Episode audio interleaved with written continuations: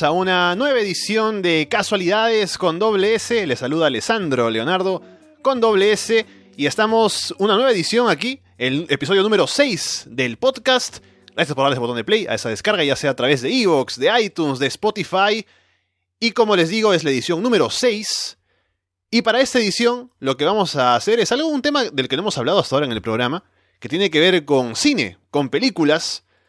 En este caso es un, eh, un tema peculiar dentro del mundo del cine y de las películas. Y antes de entrar a detallar de qué se trata exactamente lo que vamos a hablar, presento a quien me acompaña el día de hoy, que es alguien que regresa, luego de haber estado en el, en el primer episodio del podcast, hace su triunfal retorno al programa.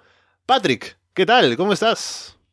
Hola, Leo, y gracias por invitarme otra vez a hablar con, contigo en el programa. Me siento súper honrado. Eh, de hecho, la reina me llamó para, para hacerme un serve, pero le dije, no, sabes que tengo a alguien invitado al podcast. No puedo. Tendrá, Claro. O lo paso otro día o, o no voy. Y ya, Prioridades. aquí estoy. Exacto. Porque la, la vez pasada que estuviste en el primer episodio era tu primera vez en un podcast. Sí, claro, claro. Ahora eres un veterano, ¿no? Ahora en tu regreso triunfal. Sí, claro, ya, ya se puede decir que ya, ya bebí de esta agua. Siento que puedo hacer conferencias así de Uh. 100 mil dólares, no sé. Oh. Ahora, el motivo por el que estamos conversando ahora los dos acerca de este tema, que ya lo revelo de una vez, aunque ha- habrán leído el título del programa y ya sabrán de qué se trata, es sobre las películas que son malas, objetivamente hablando, pero que por algún motivo nos gustan, porque tienen algún aspecto de entretenimiento, de... Por ejemplo, ¿no? Me pongo a pensar en la película más famosa de estas, más famosa porque ha tenido incluso una película un libro y una película que se habla acerca del proceso de, producción de la película, que es The Room, que se planteó originalmente, aunque no se puede saber exactamente por el director, ¿no? Y, y no se sabe qué estaba pensando en, en realidad, pero se puede asumir que la idea era tener como una historia algo dramática, romántica, un drama de una persona que- con sus amigos, con su círculo social pero que termina siendo muy graciosa por muchos aspectos técnicos y de la historia y en general de todo. Y por eso tiene como un nuevo valor que no era el valor original que el director, el creador de la película quería darle, pero que las personas que lo ven lo perciben y hacen que sea que se convierta en una película de lo que se llama la película de culto, ¿no? Que es una que es apreciada por mucha gente y que alcanza una fama por ese lado. Claro, este, o sea, definitivamente las películas son, es un, como cualquier cosa, es un gusto subjetivo, pero a veces podemos, creo, hacer una relación entre la calidad objetiva de una película y su valor de entretenimiento, ¿no? A mayor calidad, digamos, mayor cuidado ponen en la gente involucrada, mayor es el, el valor de entre- entretenimiento. No siempre es así, pero se puede ver una, una relación. Ahora, a mí me gusta verlo como una escala que va de derecha a izquierda, de izquierda a derecha, como, Claro. como tú usted, mira. En Sí, la- sí, eso eh, eso me estabas explicando el otro día, me acuerdo, y, y justo te, que- te iba a preguntar para que lo expongas aquí, en la escala que armaste para estas películas. Claro, bueno, la, la, la escala la había, la había visto en algún canal de YouTube, no recuerdo Mm, cuál, mm. pero iba algo así. Eh, tú tienes una escala que es lineal y a la derecha tú tienes los, los mejores films, ¿no? Eh, proezas, proezas del cine como Citizen Kane, Lawrence of Arabia y todas las que se te puedan ocurrir. ¿no? Una favorita personal es la última de, de Blade Runner, que son películas muy buenas con un valor de entretenimiento altísimo y que son, aparte, son logros técnicos geniales, ¿no? Y conforme tú vas yéndote a la izquierda de la escala, va descendiendo el, el valor de, entreteni- de entretenimiento y va, va descendiendo la calidad objetiva de la película. Entonces, tú puedes pensar que al otro lado, a la izquierda de esta tabla, está el- las películas que son muy malas y por ende su valor de entretenimiento es muy bajo o nulo, pero no. Eso está reservado para el medio. En el medio tú tienes la sección donde las películas no, no tienen ningún cuidado, no se nota que nadie ha puesto nada de su parte o, o ha puesto muy poco, lo mínimo necesario y su valor de entretenimiento es bajo. Pero de ahí comienza a salir, digamos, ya se evidencia la incompetencia, la incomprensión del cine, entonces tienes, vas yéndote a la izquierda de la escala y el valor comienza a aumentar el valor de entretenimiento, no como se suponía que debía tener una película, pero sí se vuelve algo entretenido. Entonces al, lado izquierdo de la escala tienes películas que son tan mediocres, o mejor dicho, tan, eh, no mediocres, sino incompetentes, que resultan admirables, ¿no? Dices, ok, alguien que no tenía la menor idea de lo que estaba haciendo se ha metido a hacer. Es como que alguien que no tiene idea de cohetes consiga el presupuesto para hacer un cohete. Sabes que va a ser algo espectacular. No va a cumplir con su cometido, pero va a ser espectacular. Sí, estamos imaginándonos, por ejemplo, una, una línea, ¿no? En que eh, asumimos un grado cero al medio, en el que está lo que dices las películas que no son ni buenas, ni entretenidas, ni que en, ser malas te entretienen, y cuando pasamos un poco más a la izquierda y empezamos a ver los números negativos, vamos aumentando en la escala hacia lo negativo, pero que esa escala te ofrece algo que no es el entretenimiento convencional que uno encuentra en las películas buenas, pero que también te da algo interesante y que a nosotros nos ha enganchado, porque justamente iba a decir, ahora al inicio, que el motivo por el que estamos tú y yo hablando sobre esto es porque de pronto nos entró el interés por ver películas, juntarnos a ver estas películas malas, y empezó todo por The Room, que la vimos y nos pareció espectacular, porque es algo que también habíamos escuchado por ahí, que, que era precisamente eso que estamos hablando, entonces la vimos, comprobamos que era así.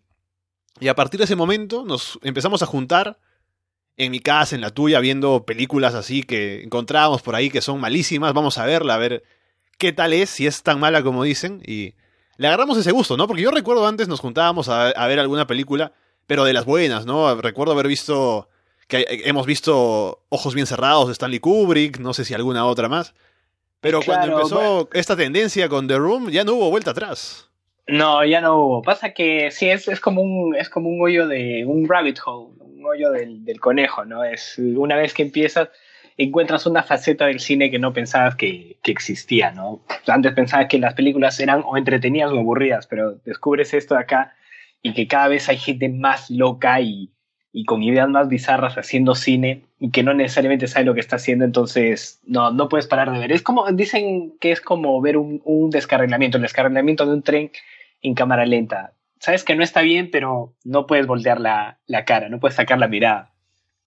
Hablemos entonces, ya que le hemos mencionado, de The Room, un poco en general, al ser la más conocida, al que me imagino que la mayor cantidad de gente que nos escucha la habrá visto o sabrá de ella, por la película también que salió hace muy poco, de, The Disaster Artist, que es muy buena también.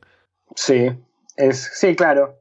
Sí, o sea, yo creo que lo principal sería el hecho de que es una película que parte de una sola persona, que es Tommy Wiseau, que tiene el presupuesto, que no se sabe dónde lo saca, pero lo tiene, y que escribe un guion y que dirige y que hace todo, ¿no? Y consigue gente que, que sea parte del elenco, consigue un equipo para que lo ayude con la producción, pero él está a cargo de, de ver todos los aspectos técnicos también, así que eh, ahí también hay algo de la incompetencia que ya mencionamos.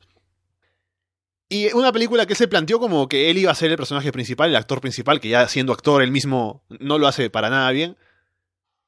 Él quería como contar un drama suyo de una relación fallida con una chica y un amigo traidor, ¿no? Y mostrarse él mismo como la víctima y ser como el héroe de la película, pero por lo que todo lo que rodea esta historia, la actuación, el guion extrañísimo, los problemas técnicos y de, filmación también, que actores que se van, escenas que se tienen que filmar varias veces porque no salen bien, y el escenario y todo lo que rodea la película, hace que sea súper extraño todo lo que pasa, que hay escenas tan malas que te hacen reír de lo malas que son, y al final es una historia que no va para nada a crear el efecto que se buscaba originalmente, pero que toda gente que lo ha visto la aprecia por lo graciosa que es, al punto de convertirla en una película de culto que el mismo Tommy Wiseau hace como que sí, esa fue mi intención, siempre, ¿no? Pero no fue así. Claro, pero no, no, todo el mundo sabe que no fue así. Sí, claro, este, bueno, a ver, pasa que para mí The Room es una, es una joya del cine, para bien o para mal, porque, a ver, tenemos películas que, sabes, eh, Transformers, ¿no? La primera Transformers a mí me gustó, era una peli que no había que darle mucha vuelta, eran robots gigantes, Transformers clásicos y fue entretenida. Que ya hemos hablado que los robots gigantes venden acá, ¿no? En, este público.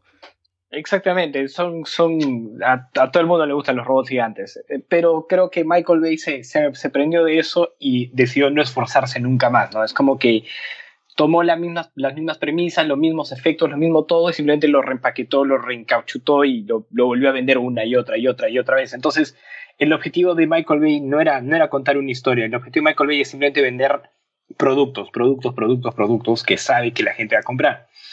Y ahora tenemos The Room, que es un proyecto completamente pasional de ese tipo de Tommy Wiseau y que fue al, así contra viento y marea para lograr hacerla. El tipo no sabía lo que estaba haciendo, no tenía la menor idea, pero estaba decidido. Entonces, creo que lo, lo que me gusta de esta película es que es, es una especie de, de carta de amor al, al, al, cine, ¿no? A todos los apasionados y que si quieres hacer una película, hazla, ¿no? O sea, más allá del, del resultado. No, no va a salir Blade Runner, pero algo va a salir, así que creo que dentro de todo tiene un buen mensaje. Y sí, digamos, si vamos a la película en sí, la premisa es, es bastante sencilla, ¿no? Es un tipo, un banquero que vive en su departamento con su prometida, tiene una vida aparentemente feliz con sus amigos y tiene aventuras, qué sé yo, pero todo se viene abajo cuando su prometida mm, comienza a ponerle los cuernos con, con su mejor amigo, con Greg. Creo que es Greg, es, sí, creo que es no, Greg. es el actor, el personaje ah, es Mark. Mark, Claro, claro, es Mark. Tengo que pienso en la escena y digo, obviamente, tengo que pensar en la escena para acordarme. Claro, claro. Oh, hi, Mark.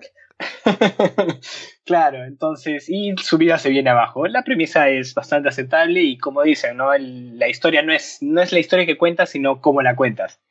Y definitivamente Tommy Wiseau la contó de una forma muy peculiar, ¿no? Cada decisión, cada, cada palabra, cada frase usada era la incorrecta no, no solo no estaba donde no, no, estaba donde debía estar, sino que estaba diametralmente opuesto a donde debía estar. Y creo que eso dio lugar a la, a la joyita que, que, llegamos a ver, ¿no? Yo me acuerdo claramente que estábamos en mi casa viendo la película. Y a la mitad de la que estamos viendo llega eh, Yuri, ¿no? Que también estaba ese día para venir. Y justo ve la escena en el techo y ve eh, la pantalla verde atrás y dice, uy, qué falso, ¿qué es esto? ¿no? Algo que, lo que de pronto no nos habíamos fijado por estar pensando tanto en la actuación y, las frases que son geniales y todo lo, alrededor, pero también eso es otro aspecto que dices, uff, ¿verdad? Claro, es, es, que en verdad en esta película ningún aspecto, o sea, vamos desde la edición, la, el diseño de sonido, los efectos, las actuaciones, el diálogo, nada, no hay nada que esté bien hecho. Y es, eh, al contrario, está muy, muy, muy, muy mal hecho, casi como si lo hubieran hecho al, al propósito. Pero no, no lo hicieron al propósito. El tipo tenía una idea, quería hacer una obra maestra, pero no, no le salió. Yo siempre que pienso en The Room, pienso en esta idea de ¿qué, qué pasaría si tú y yo decidiéramos hacer una película? O sea, ¿por dónde empezaríamos? ¿no? Obviamente escribiríamos el guion, de pronto pensaríamos en, en los personajes, las actuaciones, ¿no? ¿Quién va a interpretar a qué cosa? Pero si nos ponemos a pensar en los aspectos técnicos, a pesar de que tú y yo nos gusta el cine, vemos varias películas y hemos visto documentales y todo lo demás, no estamos formados propiamente en, en cinematografía. Así que sería un poco extraño o sería difícil pensar en, ah, mira, esta, esta escena se filma así, la cámara tiene que estar por acá, tiene que durar tanto, tiene que, el diálogo tiene que decirse de esta manera. De pronto podríamos hacerlo en un intento así, pensando, digamos, ah, tengo como ejemplo esta escena que vi en una película de Stanley Kubrick, una película de, Tarantino, así se hace, ¿no? Y así lo hacemos. Claro. Pero al ser amateurs quienes lo hacen, siempre habría por ahí algo que no está del todo bien o que se pierde. Entonces yo mismo me pongo a pensar que qué pasaría si quisiéramos hacer algo así. Obviamente no saldría como The Room porque hay que tener la mente que tiene Tommy Wiseau para hacerlo. Pero ¿qué sería, no? cómo haríamos? Claro, es que bueno, a mí me, gusta pensar que si intento hacer una película, todos los aspectos que no puedo controlar, voy a pedir a alguien competente que, que, los haga, ¿no? Pero yo creo que ni, así, o sea, no, no, no podríamos lograr algo parecido al, al, producto final porque una de las de, que, de la que hace genial esta película es el hecho de que quería hacer un drama, quería hacer un drama así que, que te revuelva las tripas pero no pudo estar más, más lejos de eso. Porque hay algo que sí, que, tienen todas las películas de que hasta tan, tan malas que son buenas. Y es que no importa de qué género sean, eh, ya sea acción o, drama o, terror, todas te hacen reír. Eh, ahí, de ahí viene su, su valor. Entonces, y hacer reír no, no es fácil. Entonces, O intentas hacer una comedia y fracasas y la gente se aburre, o tratas de hacer cualquier otra cosa y la gente se ríe. Pero yo creo que no, es una cosa, yo creo que los astros tienen que estar alineados para hacer una cosa de ese tipo. Porque no sé si alguna escuchaste de, de esta película de Freddy Got Fingered, o en español sería A Freddy le metieron el dedo. No, no. Bueno, es, eh, yo la verdad que no, no la he visto, pero la historia es, es interesante. Es, es una película que básicamente la, quienes estuvieron detrás pretendían hacer la peor película de la historia. O sea, su objetivo sí, no... Eso, esa era la otra idea, ¿no? Si de pronto nos ponemos a hacer una película con la idea de. Vamos a hacer un The Room. No vamos a hacer una película que sea mala, pero que sea buena, ¿no? También el querer hacerla así haría precisamente que no sea así, porque no es auténtico. Exactamente, exactamente.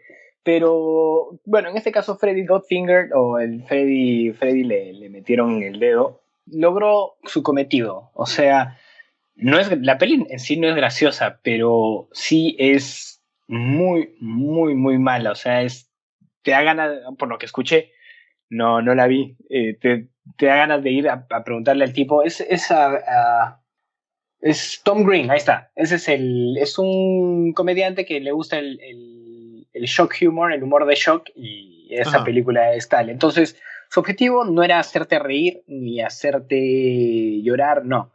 Quería que tú salgas del, de la sala diciendo, qué película de mierda.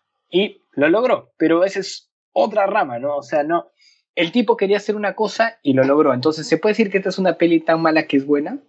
Mm, no, lo, no lo sé. Mm, o sea, era buena para él, porque cumplió su objetivo con lo que se planteó hacer y obtuvo el, el, el efecto que quería obtener. Entonces, para él es un producto logrado, terminado, que cumple su objetivo. Pero si vemos como espectador, vas y no te entretiene el hecho de que está pensada para ser muy mala y no, no te puedes a pensar, ah, mira qué mala es, y lo puedes apreciar así.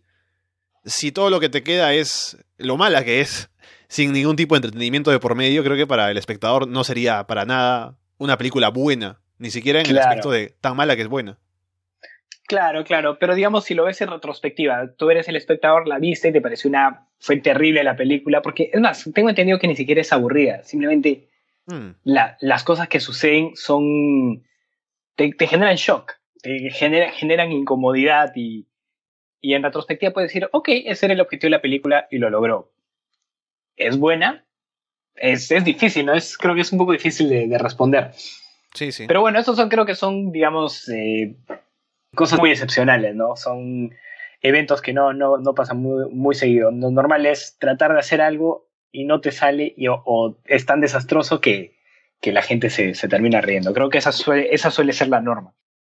Antes de avanzar con otras películas que hemos visto para comentarlas, ahora que estamos hablando de, de estas películas malas, ¿no? Del shock factor tal vez, ¿hay alguna película que tú hayas visto que de pronto te haya parecido mala así a secas? O de pronto una película que incluso hay gente que considera que es buena pero a ti no te gustó? A ver, una película mala a secas en mi memoria reciente podría ser eh, Los Cuatro Fantásticos, la última, la última mm. versión de la de Fox. Mm, creo que falló a todo nivel, pero falló lo suficiente para sencillamente ser aburrida. Son dos horas, o no, no me acuerdo cuánto, cuánto recorre la peli, pero son dos horas que no me generan nada. No me reí, no, no estuve emocionado por los, por los actos heroicos de los Cuatro Fantásticos, mm, nada. Entonces, fue una peli mala rotundamente. Estaba, digamos, en la escala de la que hemos hablado, estaría al medio, estaría en el cero. Yo no sería tan radical para decir eh, esto de Suicide Squad, pero también me pareció así mala que, que no, no valió la pena el tiempo que invertí viéndola. Que tiene algunas cosas por ahí para rescatar, ¿no? Pero Ahora que estoy con la película de superhéroes en la mente, esa sería una. Y después otra que yo he visto que no me gustó y que hay gente que, que sí la aprecia mucho y todo, es Man on the Moon. Esta en la que Jim Carrey hace de, de este cómico Andy Kaufman. Ajá. Que precisamente es un cómico que también va. Eh, hizo una carrera en esta idea del, del shock factor. Y no sé por qué al verla no tuve ningún tipo de, de empatía con el personaje, o sea, no me llegó a convencer su historia. Creo que por esto mismo de él ser como no empático, porque es un tipo que está ahí para molestar a los demás, ¿no? Esa es su idea de humor. No llegó a mí a, engancharme o a, hacer que yo sienta simpatía por él. Y entonces no, no me generó ningún tipo de, de drama, su historia, su, su, muerte al final, nada de nada. Por eso al final no. ¿Qué? ¿Se muere? Ah, no puede ser. Eh, spoiler. Spoilers, spoilers. No, eh, una película biográfica. Ah, claro, este, claro, la peli tengo entendido de que fue muy bien recibida, no la vi, pero tengo entendido que fue muy, muy bien recibida y que a ti en particular no te gustó porque el personaje, pese a que logró, o sea, tengo entendido que, que la actuación de Carrie es, es fenomenal en Man on the Moon. Logró exactamente lo que quería lograr, pero a ti no, no, te, no te llegó a conmover. Sí, sí, sí. Es el tema de la subjetividad también cuando uno ve cualquier tipo de obra artística. Hay gente que le puede gustar y gente que no. Sí, bueno, eso es un factor que siempre hay que tener presente, ¿no? Al, al, revisar el, el arte en, en, general. Ahora, hablando de, de, las malas películas que son buenas, hay una que también me parece que es un, poco que no, no, cuadra dentro de, digamos, la escala de la que estábamos hablando, que sería The Happening de M. Night Shyamalan. Porque M. Night Shyamalan es un director muy, muy competente. Eh, tomamos su peli más famosa, El Sexto Sentido, es un clásico al día de hoy, pero a, a partir de esa película en adelante, sus películas de a poco o de mucho, no lo sé, fueron cayendo en calidad. La siguiente me parece que fue uh, Unbreakable, ¿puede ser? Creo que sí. Y, este, y también fue buena. Después vino, me parece, Señales y ya, la, la, ya, no, es, ya no es igual. O sea, algunas, algunas personas le gustó, otras no. Y luego vino, vino La Dama en el Agua, eh, The Laser Bender, The Happening, y son desastrosas. Pero The Happening tiene el factor, digamos, que hace que nos guste, que es el, que tomas la, la, premisa de la película, que es ser horror, pero no, pues te, te cagas de risa, pero la hace un director muy competente. Tú, la cinematografía es muy buena, todos los aspectos técnicos de la, de la película son muy buenos. Entonces, ¿qué es lo que hace que esta película adopte ese estatus de tan mala que buena para ti? Yo creo que tiene que ver con los diálogos, ¿no? En general, es el sentido de la historia, al que aportan los diálogos. Eh, eh, creo que el sentido de la historia, el hecho de que haya una amenaza, pero que no se explica qué es, ni, ni que sea algo que, que, sea claro y que al final es como un mensaje ecologista, ¿no? Que no es nunca súper contundente como para terminar de convencerte de lo que se está proponiendo. Y el hecho de, como digo, los, los diálogos que aportan a esta historia. Cómo se va creando las, las, relaciones entre los personajes, cuáles son las motivaciones de cada uno. Son como que muy extrañas o muy no trabajadas, o sea, se hacen como que ya, dejémoslos ahí para que hagan sus cosas y que simplemente sean como peones que aportan a lo que se quiere proponer como idea global de la historia. Al final hay como una reconciliación entre los esposos, pero no ha sido algo que realmente te haya generado la expectativa o el enganche emocional para decir, oh, por fin se amistaron, ¿no? Después de estar peleados, porque no, al final no, no es que pase mucho para que esto suceda. Claro. Así que creo que en ese aspecto es lo que, lo que hace que sea mala, tirando a lo bueno por los diálogos raros, por lo que te pueda causar gracia la, forma en la que toman decisiones y las cosas que hacen, pero no llega a ser tan graciosa como otras. Por eso cuando la vimos era lo que, lo que habíamos concluido, ¿no? Que si estamos hablando de la escala, se queda como en un menos 3, menos 5 a lo mucho, ¿no? No llega a los, a los menos grandes como The Room. Claro, exactamente. Sí, yo creo que, digamos, acá, acá hay un paralelo, ¿no? Este, M. Night como ya dije, es un tipo muy competente, pero por algún motivo, durante un tiempo, perdió como que noción de la realidad. O sea, dejó de describir eh, personajes creíbles y los volvió una especie de marionetas con diálogos completamente bizarros, como podríamos encontrar en The Room. Y si ves, por ejemplo, a ver, tienes a, no sé, The, The Village, The Laser Bender, After Earth, todas tienen en común que el diálogo, el diálogo no, no está bien. Tú, dices, tú ves eso y dices, las personas, los seres humanos no hablan así. Y sí, es cierto, es cine y no siempre representa la realidad tal cual pero hay un punto en que tú dices, ok, sabes que estos no son seres humanos hablando. casi puedes escuchar al tipo tipeando el, diálogo detrás de Claro, es como si estuvieras leyendo un libro en el que la gente habla súper complicado, ¿no? Porque Así a veces son los diálogos en los libros, especialmente los antiguos. Exacto. Pero, o sea, no está. Es que lo que pasa es que la película no es un libro, o sea, los diálogos son diferentes, como se tienen que mostrar.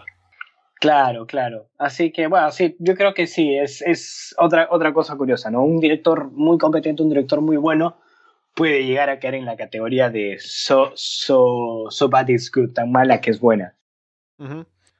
Y aparte, a ver, otra película que es de las que están ahí arriba en mi ranking de las malas sería Fateful Findings, que sería en español Encuentros Predestinados, ¿no? De nuestro gran amigo Neil Breen, que a diferencia de otros, de como Tommy Wiseau, que es alguien que hizo una película y es histórica, ¿no? Es el tipo referencia en este tipo de películas de las que estamos hablando. Neil Breen es un caso interesante porque él produce varias películas. Tiene varias en su haber y son todas, al menos, bueno, yo hemos visto esta, no he visto las demás, pero he visto comentarios y por ahí alguna especie de resumen de lo que tratan. Y todas son así bizarras, son extrañas. Tiran a esto del tan malas que son buenas, al menos esta que vimos era, era graciosísima. Era, sí, era excelente. No sé qué, tanto así serán las demás, pero es un tipo que se dedica a hacer esto, básicamente.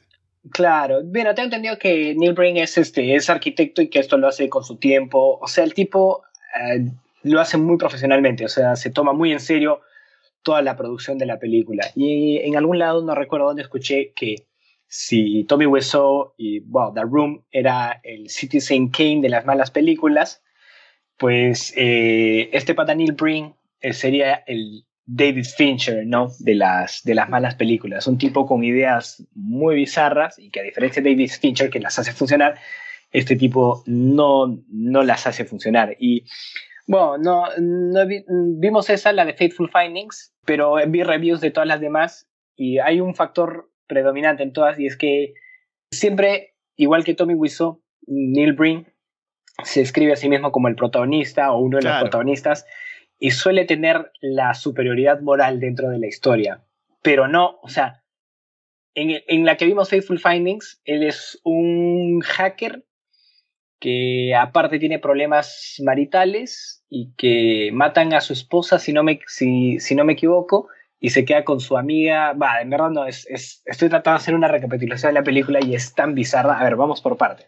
Que tiene como una amiga de la infancia con la que se encuentra en una fiesta y que se reconocen de inmediato, una cosa así.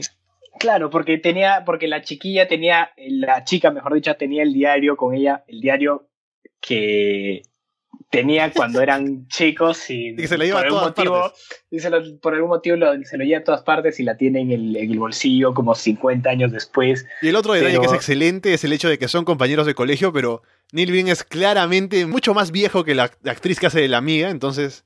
Sí, claro, es, sí, debe ser que unos 15, 20 años más, más viejo y, y, se nota, ¿no? Pero son, son detalles que a, a, Neil Breen le pasan completamente por encima. Es como que o lo sabe y no le importa o directamente es algo que no, no, no llama su, su atención. Entonces, en, es, en esta me parece que es donde bajó, digamos, la, superioridad, la superioridad moral a, la, como que le quito un par de, puntos, ¿no? El tipo solamente es un hacker que derriba toda la corrupción global a través de sus hackeos. Pero tú ves todas las demás y en todas son, eh, es un personaje divino, ya sea, eh, si no me equivoco, en I Am Here Now, eh, que sería Estoy aquí ahora, él es una especie de Jesús de otra galaxia que viene a, revisar cómo están los humanos y no le gusta cómo están y, comienza a ser como el, como el Ghost Rider, a tener una especie de mirada de penitencia con la gente y los anda cagando. Luego está Pass Through, que salió el 2016, que el tipo es una conciencia artificial del futuro y que llega y otra vez está decepcionando a los humanos. Entonces, en todas las situaciones, el tipo tiene un, una superioridad moral bastante, bastante alta y que nada, me, me, me encanta cada, cada aspecto de las películas de, Neil Breen. O sea, es, es, es un tipo que los detalles realmente no, no lo molestan mucho. Es que yo creo que también ese aspecto de ponerse ellos mismos como el centro de la película, el tipo que es el héroe, definitivamente, es una especie de, de motivo por el que también estas películas son así interesantes porque Es como si tú tienes un sueño, ¿no? Obviamente en tu sueño tú eres el protagonista, eres el que hace las cosas, en tus sueños incluso lúcidos, ¿no? Dices, ah, voy a hacer esto, me imagino yo salvando el mundo, cosas así. Entonces ellos lo que hacen es no tienen un filtro para sus ideas y dicen, bueno, yo me imagino que soy el, que arregle el mundo, hace estas cosas, entonces vamos a ponerle en una película añadiendo elementos alrededor, ¿no? Pero es como de lo pensado a, lo hecho. No hay un filtro que, esté por medio y por eso pueden plasmar directamente esas ideas raras que les vienen a la mente.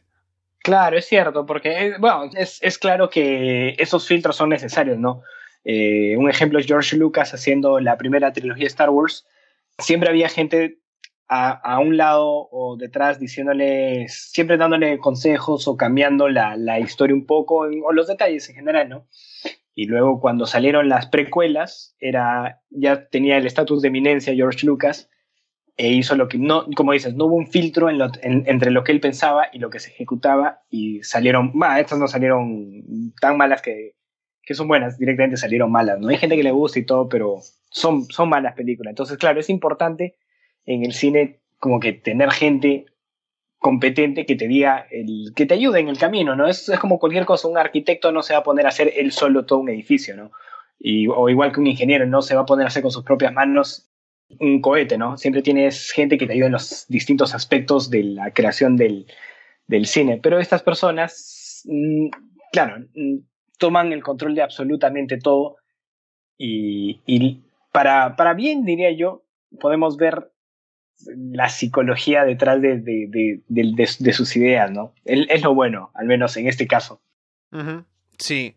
Y ahora un detalle que también, cuando lo vimos, fue de lo más destacado de la película, de Faithful Findings al final, es en los créditos. Cuando... Ah, claro, que viene un, un plot twist así, Increíble. que nadie vino a venir. que dice, porque uno no se fija en los créditos en detalle, obviamente, ¿no? Porque son letras nada más al final, de pronto ves los nombres de los actores y algún detalle por ahí. Pero al final de los créditos hay un mensaje pequeño que dice, Todas las empresas o las organizaciones que en estos créditos han aparecido con las iniciales NB, en realidad quieren decir Neil Brim. Claro, ah, sí, fue excelente. O sea, perdón, no te voy a mentir, me, me agarró con los pantalones abajo ese, ese twist. Ya, acá, acá hay una pregunta de cajón. ¿Por qué? ¿Por qué? ¿Por qué? ¿Por qué haces algo así? O sea, y en los créditos, me gustaría ir donde Neil y preguntarle, cuál era el razonamiento que yo, porque yo creo que algo interesante va a salir de ahí, de, su respuesta. Pero bueno, probablemente nunca, nunca vayamos a saber qué, qué motivó esta, esta decisión.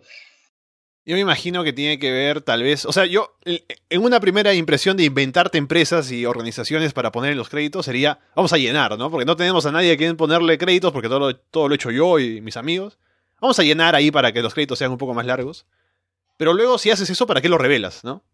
Claro, exacto. No, no, te digo, o sea, no, no pregunto por qué, porque yo no, yo no puedo llegar a una conclusión. Yo no puedo decir, ok, lo hizo porque.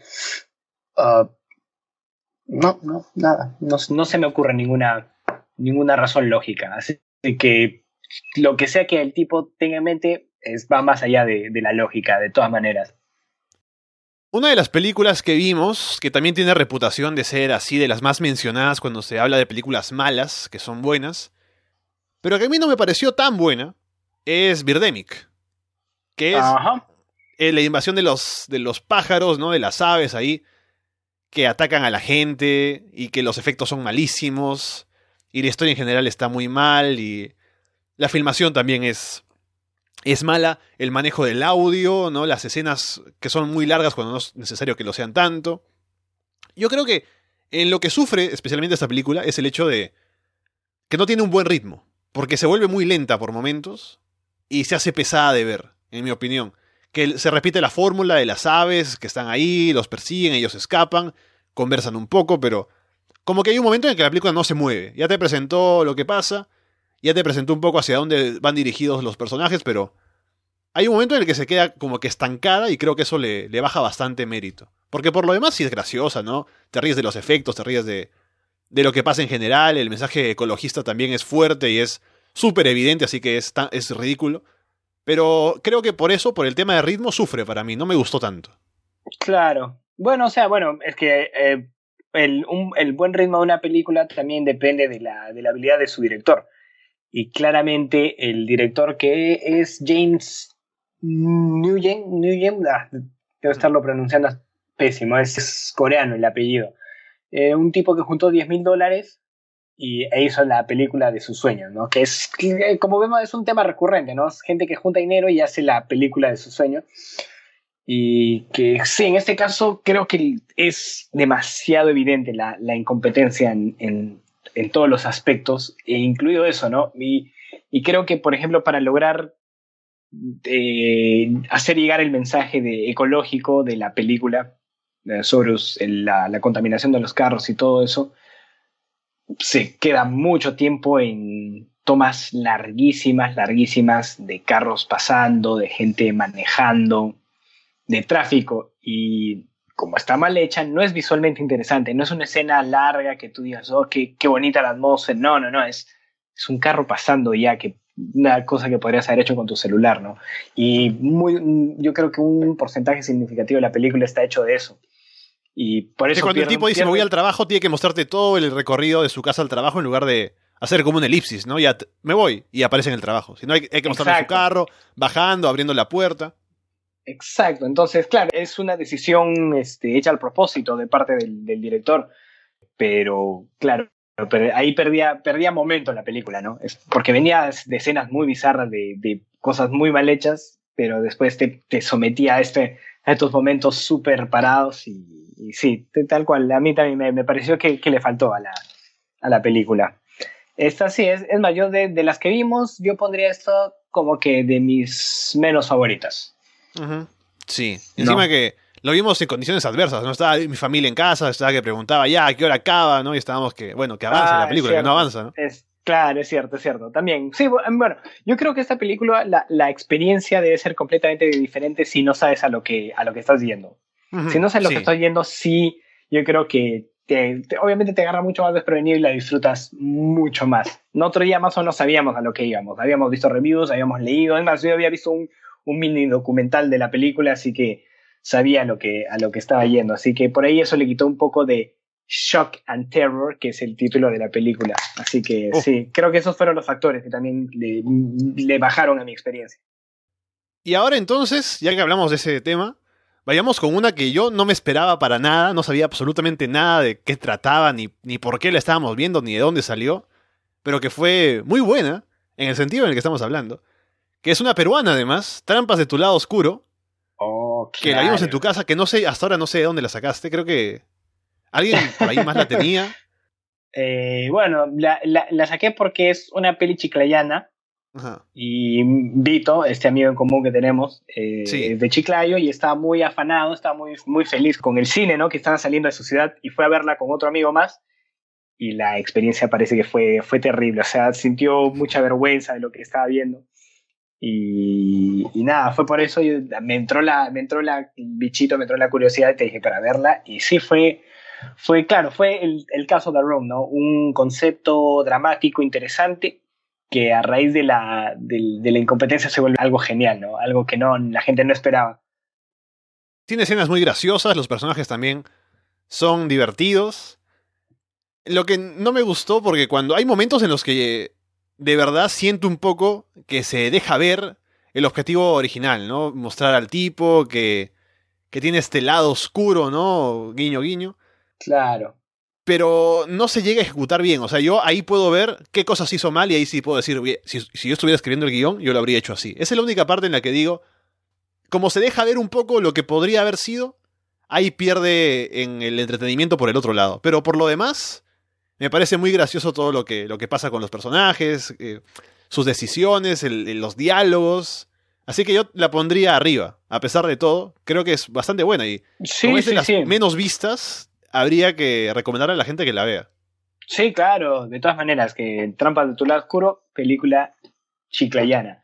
Yo más o menos sabía que, o sea, sabía que la película era mala, pero tampoco, no, obviamente al, ser de este tipo, no, no es que había reviews de, de, los grandes, ¿no? Del Nostalgia Critic o de lo, o, de no, no, no había nadie que, que, te hablara al respecto, así que fui un poco así, así, sí, también pasé un buen rato.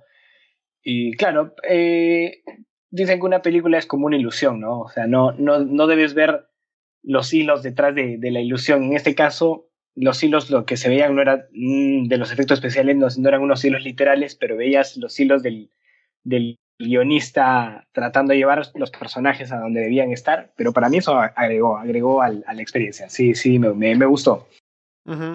Sí. Ah, tendría que pensar un poco más en recordar un poco más los detalles de la película, pero al menos a mí me pareció buena, pero creo que también en lo que estamos hablando aquí es una experiencia, la de ver películas malas, que no se puede hacer solo, creo en mi opinión. Porque claro, tú la puedes ver solo y te ríes, pero creo que parte de la experiencia de ver estas películas es poder reírte con tus amigos, ¿no? Hablar un poco de lo que está pasando, de por qué son malas, ¿no? Por qué tienen ese, ese entretenimiento adicional. Porque verla solo no tiene demasiada gracia, es como... No sé, le falta algo a la experiencia. Ah, claro, o sea, definitivamente a, la experiencia le aumentan los comentarios de tus amigos, las observaciones que tú no llegas a hacer las hacen ellos, por ahí, no sé, pues meterle trago a la, a la mezcla, porque si, no, si mal no recuerdo, uh, en la de Neil Breen la vimos con alcohol encima. Sí. Y, este, y The Room también. Entonces creo que eso también ayuda a No, The Room no me acuerdo que la de Neil Breen y otra más la vimos eh, en... Eh, creo que trampas. Claro, sí, creo que sí. Entonces sí, eso también a, todo eso, ¿no? Es, que para mí ver películas malas es, un evento social más, ¿no? Es como juntarte a ir a bailar con tus amigos o, ir al cine a ver una peli, digamos, buena en el, en el, sentido convencional de la palabra. Porque cuando ves una película buena en el cine, la ves y, es buena, pero creo que el hecho de verla en una casa, las películas malas, es para comentarlo, para para reírte, ¿no? con la gente alrededor, porque es también parte de la experiencia de ir a ver The Room cuando la gente va ahora en las reuniones que se hacen, de tirar cucharas, ¿no? De estar ahí para meterte en el espectáculo más que solo verla. Claro, sí, de hecho sí, es una experiencia por, por, por sí misma el, ver esas películas, hay como un ritual detrás. Y también como estábamos mencionando más temprano, ahora hablando de trampas de tu lado oscuro, en el tema de cuando uno piensa en hacer una película, yo pensaría más en hacer una película como Trampas de tu lado oscuro, que es muy basada en lo real, ¿no? Porque está a la altura de lo que yo puedo hacer. Más que Birdemic, ¿no? Que tengo que pensar en los efectos especiales de, de los pájaros y las cosas así, sobrenaturales, como también las películas de Neil Brim. Por eso también creo que hay más potencial de lo, de lo bizarro, incluso, en las películas que son más tiradas a lo real. Bueno, Neil Breen es un maestro, ¿no? En lo, otro, pero creo que en, lo real, como es lo más accesible, también encuentras cosas así, como ese mismo The Room. Ah, claro, claro, es que podrías pensar que, en, los efectos malos y en la, en la pobre ejecución de, de, escenas de acción o lo que sea vas a encontrar mal entretenimiento, pero solo el hecho de no entender cómo los humanos interactúan entre sí creo que ya es, ya es bastante, ¿no? O sea, una especie de Uncanny Valley, que es el, el valle extraño, que en verdad lo usan para, para referirse a la, a la, apariencia de los, de los humanos, ¿no? Cuando una cosa, de a un lado de la escala tienes una cosa que vagamente te recuerda a un humano, como una carita feliz, es adorable, pero conforme se va apareciendo más y más, hay un punto en el que ya no te genera, digamos, esa, esa cosa que dices, oh, qué adorable, sino te pone inquieto, ¿no? ¿Sabe? Tu, cerebro, una parte dice, ok, sí es humano, pero hay detalles que no, no te cierran, hasta que es completamente humano y otra vez comienzas a decir, ah, ok, es humano y, y, y, me puedo relacionar. Yo creo que algo así, como pasa con la apariencia, pasa con los, con los comportamientos, ¿no? Un comportamiento vagamente humano puede ser como que, ah, qué bonito, pero conforme se va apareciendo más, pero va, hay detalles que faltan te, sientes intranquilo o en este caso te da risa, ¿no? Los diálogos que no, tú dices, la gente no, no habla así en la vida real o no actuaría así, nadie tomaría una decisión así de, de estúpida o, bizarra, es lo que le da el, valor de entretenimiento, ¿no? A las, a las pelis más dramáticas. Vamos a dejar dos de las grandes para el final. Metamos una por aquí que estuvo bien, no, no creo que haya sido destacada, pero la vimos y también creo que tuvo lo suyo que fue Gods of Egypt, Dioses de Egipto, que es reciente, me parece que es de hace un par de años nada más. Que eh, sí, Gods of Egypt. A ver, acá lo tengo. Está, esta salió en, en, en, el 2016. Claro. Y está ahí Gerard Butler, ¿no? Obviamente como el tipo ahí de, de las películas épicas de, de época de, antigua, ¿no? Y es como quiere contarte la historia de los dioses místicos y mete los efectos especiales. Es una película que está bien producida en cuanto a efectos, o sea, no, hay efectos malos, pero es...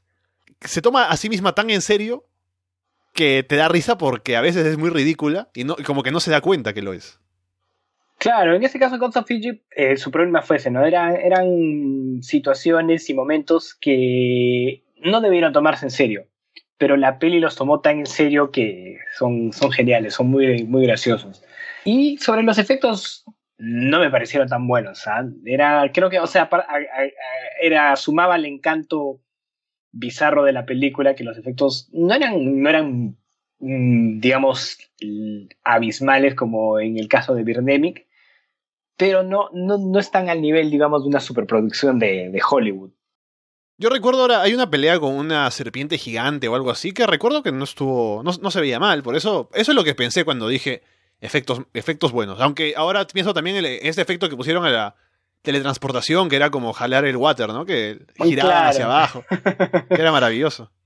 Sí, sí, sí, yo creo que cae dentro de esta categoría, ¿no? Justamente porque falla en, reconocer que la, historia no era, no era para tanto. Era, sí, es una historia épica, pero yo creo que tiene que darse su lugar en la historia, las historias épicas, ¿no? Los personajes ser un poquito más, no sé si conscientes, pero no, claro, no, no es no es así un, drama visceral, ¿no? Es una película sobre dioses de Egipto peleándose entre ellas. Hazlo, hazlo a ese nivel y disfruta lo que tienes en la mano. Es, es, lo que hacen, creo, directores como este, Robert Rodríguez o Quentin Tarantino, que saben lo que quieren hacer y lo explotan al, máximo. Este, sobre todo, no sé, pues películas como, ah, ¿cómo se llama esta de Robert Rodríguez? Eh, Machete. A mí Machete me, me, encanta. el, el tipo sabía lo que quería hacer eh, quería hacer una película bizarra y, los efectos no son muy buenos, las actuaciones no son muy buenas, pero el tipo sabe que no lo es. El tipo quiere contar una historia de esa manera y explota las cualidades que, o las libertades que le da a eso, ¿no?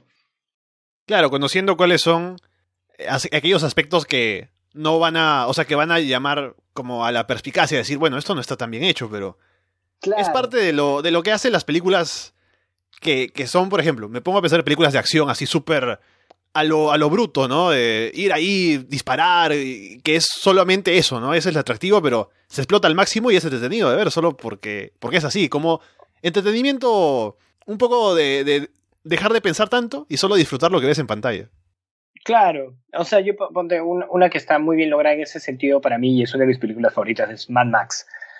Mad mm. Max es, es una obra una obra maestra a nivel, digamos, técnico. Los efectos son increíbles pero el director sabía la historia que se, que se estaba contando, sabía que no, que no era una historia muy llena de conflictos, ¿no? El conflicto es, está ahí, es bastante simple, pero creo que se logró muy bien y sabe que en, es, la película está ambientada en un mundo postapocalíptico, entonces la gente se va a comportar de manera extraña, van a vestirse de manera extraña, van a decir cosas raras y el tipo lo explota a su favor, ¿no? Y de hecho lo, lo usa como un mecanismo para para contar la, historia. Por eso me gusta mucho. Es un, creo que es, es un exponente máximo del famoso muéstralo, no lo digas, que es, que es importante en el cine. Sí, de acuerdo. Que no tiene diálogos larguísimos, sino que más te muestra con la acción lo que piensan y hacen los personajes. Exacto. Perfecto, sí. Me encanta esa película también. Que me la recomendaste. Recuerdo que pasó un tiempo que no la vi y luego corregí, ¿no? Mi error garrafal y me puse al día. Sí, obvio, obvio. y, todas las de Mad Max son de, ese estilo, ¿no? toma, el director sabe exactamente lo que tiene entre manos, sabe conoce sus, herramientas y las usa a su máximo esplendor. La, primera Mad Max salió en el 79, me parece, y tenía cinco soles así de, presupuesto. Pero el tipo es tan genial que sabía qué, qué hacer, sabía dónde, dónde meter el dinero y dónde no y que al final del día no era una película que debas tomarte en serio, sino que te meta a la acción, así como una montaña rusa. Es creo que la mejor forma de, de, describirla, es como una montaña rusa.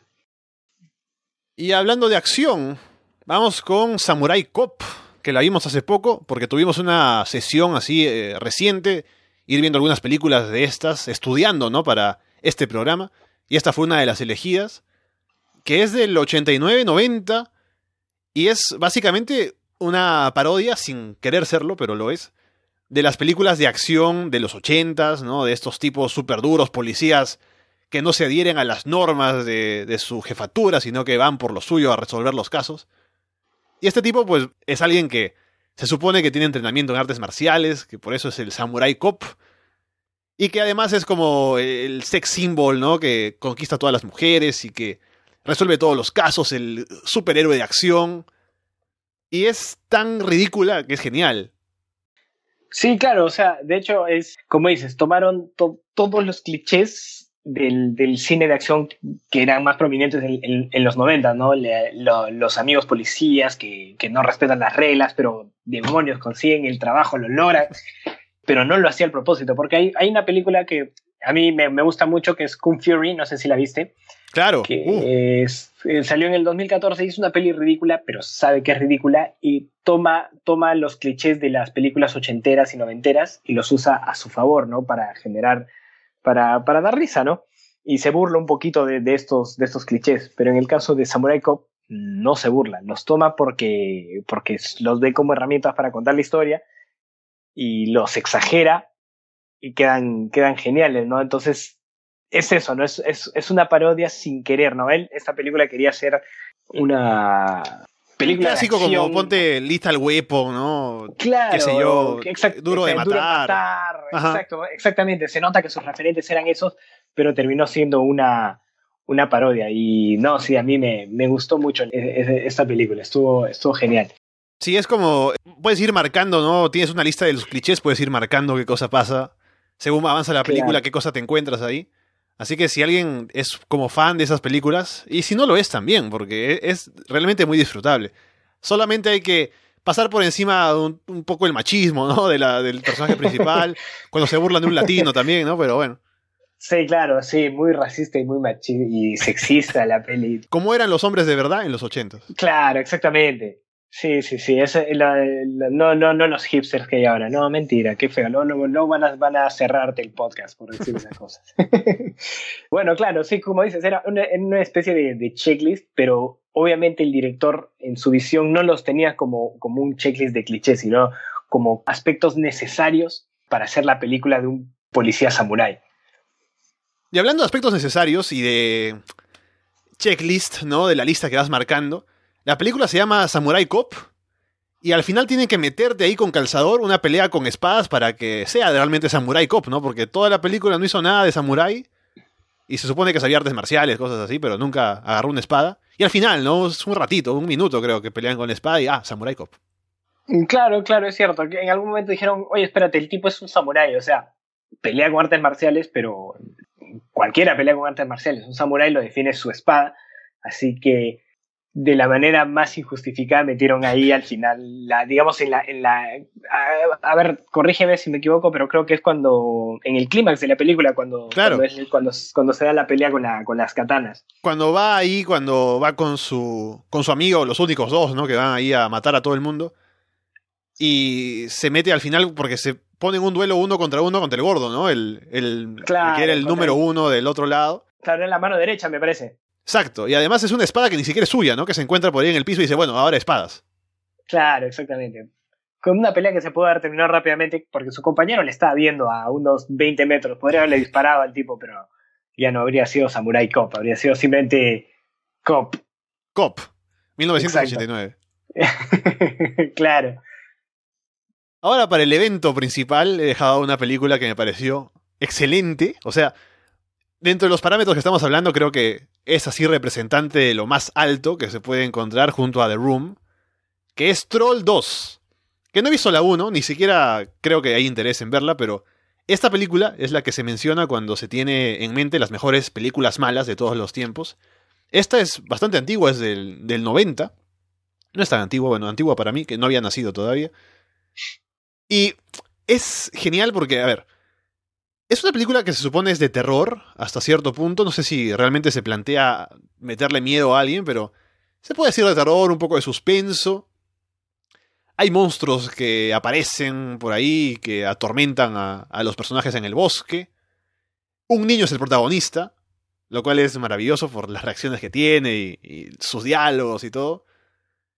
Y es súper bizarra, o sea, son tipos, los monstruos son tipos que comen solo verduras y odian la carne y tienen que... Y transforman a sus víctimas en, árboles, ¿no? En, verduras también.